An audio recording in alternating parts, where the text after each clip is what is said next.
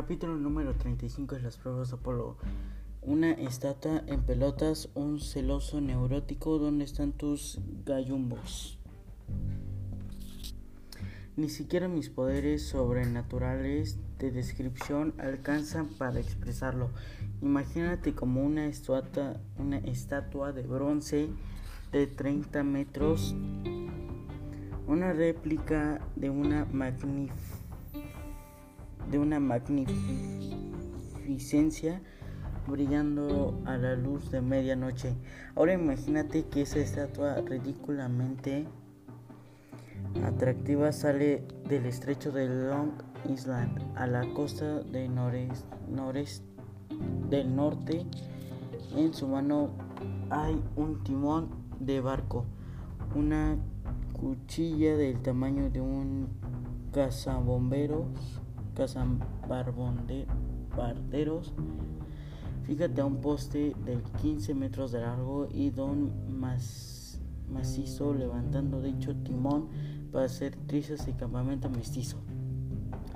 Eso fue la imaginación que nos recibimos cuando llegamos volando al bosque. ¿Cómo puede estar esa cosa? preguntó Carla. ¿Qué ha hecho Nerón? ¿La ha perdido por, la ha pedido por internet? El triunvato tiene enormes recursos, le dije. Han tenido siglos para prepararse una vez que reconstruyeron la estatua. Solo tuvieron que aplicarle magia vivificadora, normalmente las fuerzas vitales de los espíritus del viento o, o el agua. No estoy seguro de las especialidades del, de de Festo. Entonces, ¿cómo lo matamos? Estoy, estoy en ello. Por todo el valle los campistas gritaban y corrían por sus armas. Nico y Will se revolcaban en el lago. Aparentemente su embarcación se había volcado en pleno paseo en canoa. Quirón atravesaba las dunas al golpe oscilante jositagando al celoso de sus flechas. Incluso a mis ojos, Quirón era un arquero muy bueno. Apuntaba a, los, a las articulaciones y las juntarás a las estatuas. Pero sus disparos no parecían afectar el autoestima de absoluto. Docenas de proyectiles obtenían de auxilias el cuello del celoso como pelo rebelde, más carcaj, gritó. Gritó Quirón rápido. Rachel Daré salió de Arsenal dando traspiés con media docena y corrió rebastecerlo el celoso bajo su timón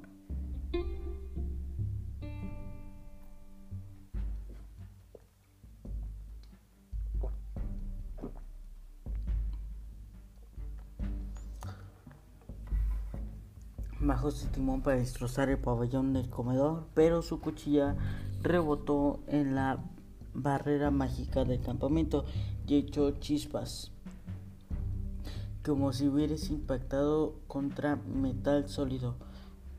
Don Macizo dio otro paso de tierra adentro, pero la barrera lo puso en resistencia y le empujó hacia atrás con la fuerza del túnel de viento. En la colina mestiza a un, un, halo, un plateado rodeaba a la Atenea par, Partenos.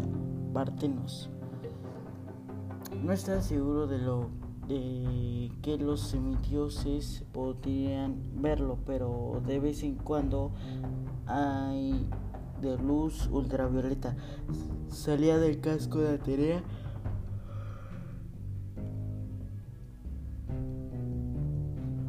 como un reflector.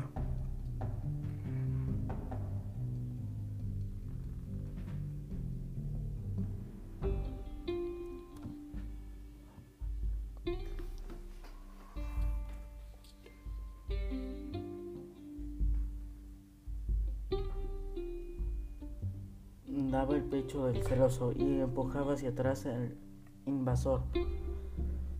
Al lado de la estatua, en el alto pino de velloncino de oro, decía la energía del dragón Peleo. Se paseaba alrededor del tronco preparando para defenderse de su territorio. Eran fuerzas poderosas, pero necesitábamos visión divina para saber que no tardarían en caer las barreras defensivas del campamento. Estábamos diseñados para impedir la entrada a algún otro monstruo extraviado para confundir a los mortales e impedir que detectaran el valle y para ofrecer una primera línea mm, de defensa contra las fuerzas de los invasores. Un gigante de bronce celestial de 30 metros, terrible, puesto era harina de otro costal, pero pronto el celoso se abriría camino y lo destruiría todo su paso. Apolo, Keila me dio un codazo en las costillas. ¿Qué hacemos? Salí de mi ensoñación. Volví a tener una desagradable sensación de que esperaba que yo tuviese las, las soluciones a todo. Mi primer impulso fue pedirle a un semillas veterano que se hiciera cargo.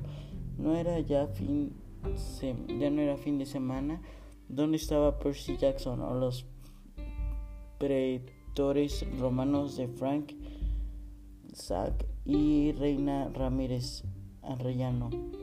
Si ellos lo habrán hecho bien, mi segundo impulso fue acudir a Meg McFly, que rápido me había acostumbrado a insufrible pero extrañamente adorable presencial.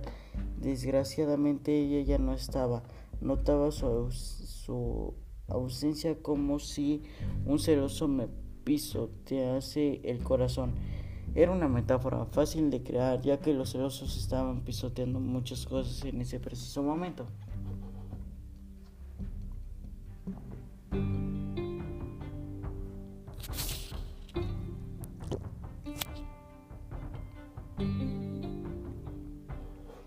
Flanqueándonos a cada lado, las hormigas volando volaban en formación esperando órdenes de la reina. De los semidioses me observaban inquietos y trozos de venda salían volando de sus cuerpos mientras surcábamos el aire.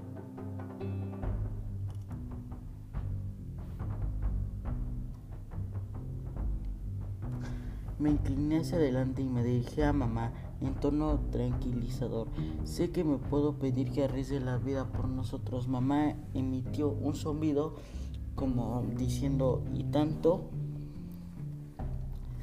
Pero podrás dar una pasada alrededor de la cabeza de la estatua. Pregunté lo justo para distraerla y luego dejarnos en playa ella chasqueó la mandíbula sin demasiado conocimiento. Eres mejor, es la mejor mamá del mundo. Añadí, y hoy estás preciosa. Esa frase siempre daba resultado con Leto. Con la mamá hormiga también funcionó. La criatura sacudió las antenas, quizá para evitar una señal de alta frecuencia a los soldados, y las tres hormigas se ladearon en forma pronunciada hacia la derecha.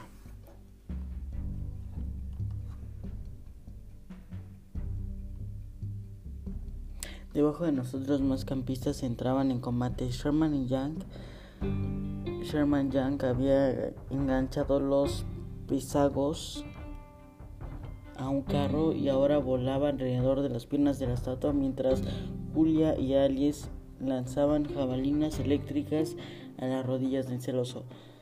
Eh, los proyectiles se clavaban en sus articulaciones y desgarraban espirales y rayos azules, pero la estatua apenas parecía percatarse entre tanto a sus pies.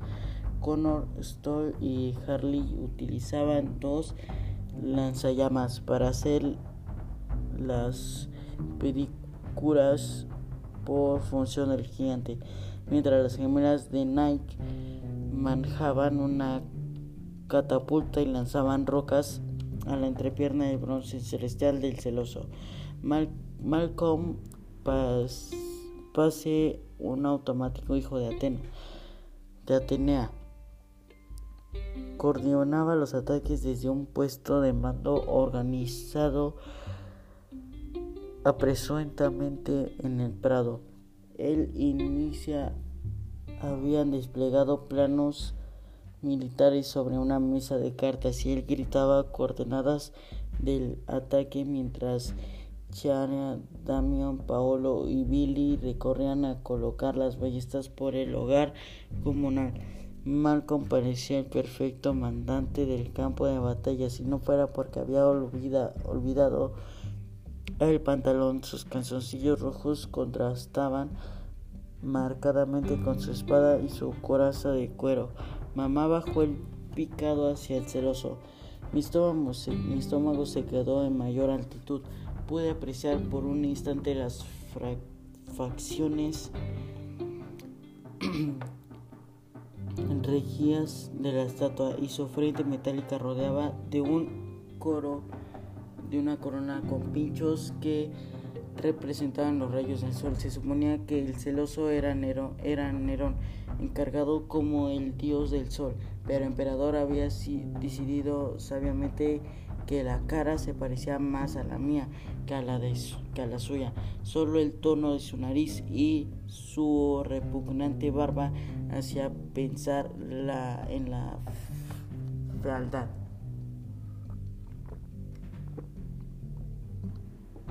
característica de Nerón. Además ha dicho que la estatua de, la de 30 metros está totalmente desnuda. Pues claro, a los dioses casi siempre nos representan desnudos porque somos somos seres sin tacha.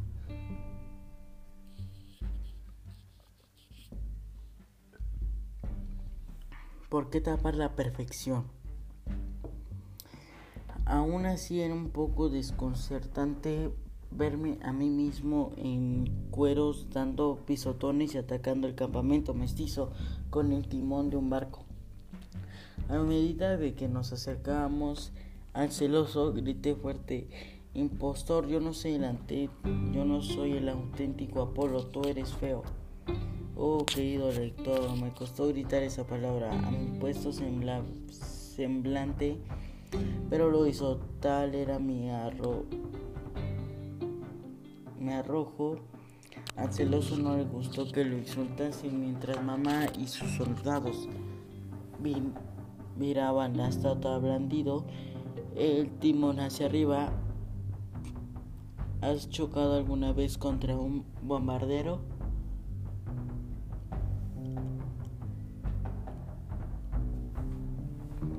Espero que lo esté escuchando, Me vino de repente a la memoria desde 1945,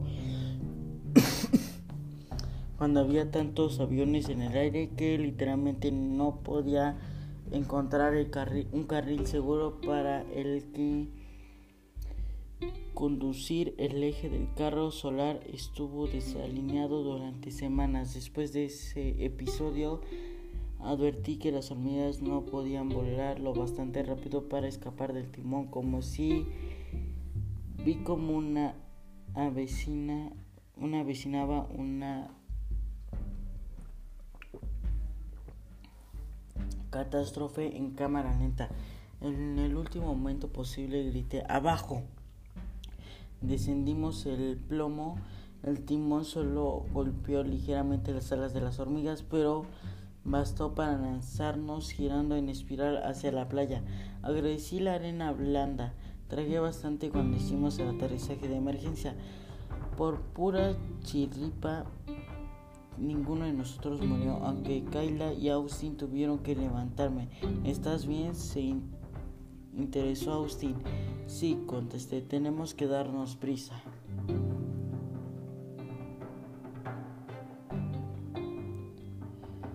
El celoso nos miró tratando de quizás de discernir si ya estábamos organizando necesitábamos más dolor. Yo había querido llamarle la atención, yo lo había conseguido, hurra. Miré a mamá y sus soldados que sacudían la arena de los caparazones. ¿Crees ahora, ahora salva, salvaos? Vola.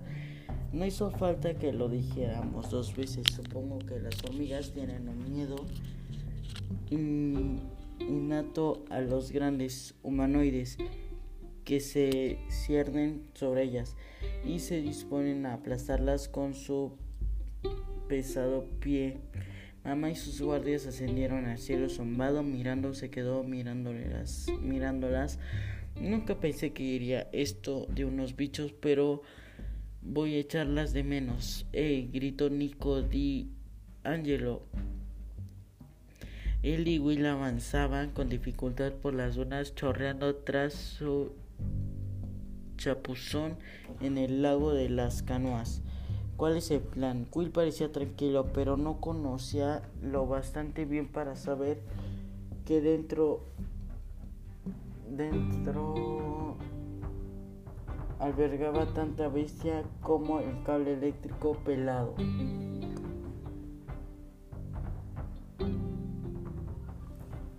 Mm, ¡Boom! La estatua dio una zancada hacia nosotros. Un paso más y lo tendríamos encima. ¿No tiene una válvula, reguladora en el tobillo? Preguntó Elish.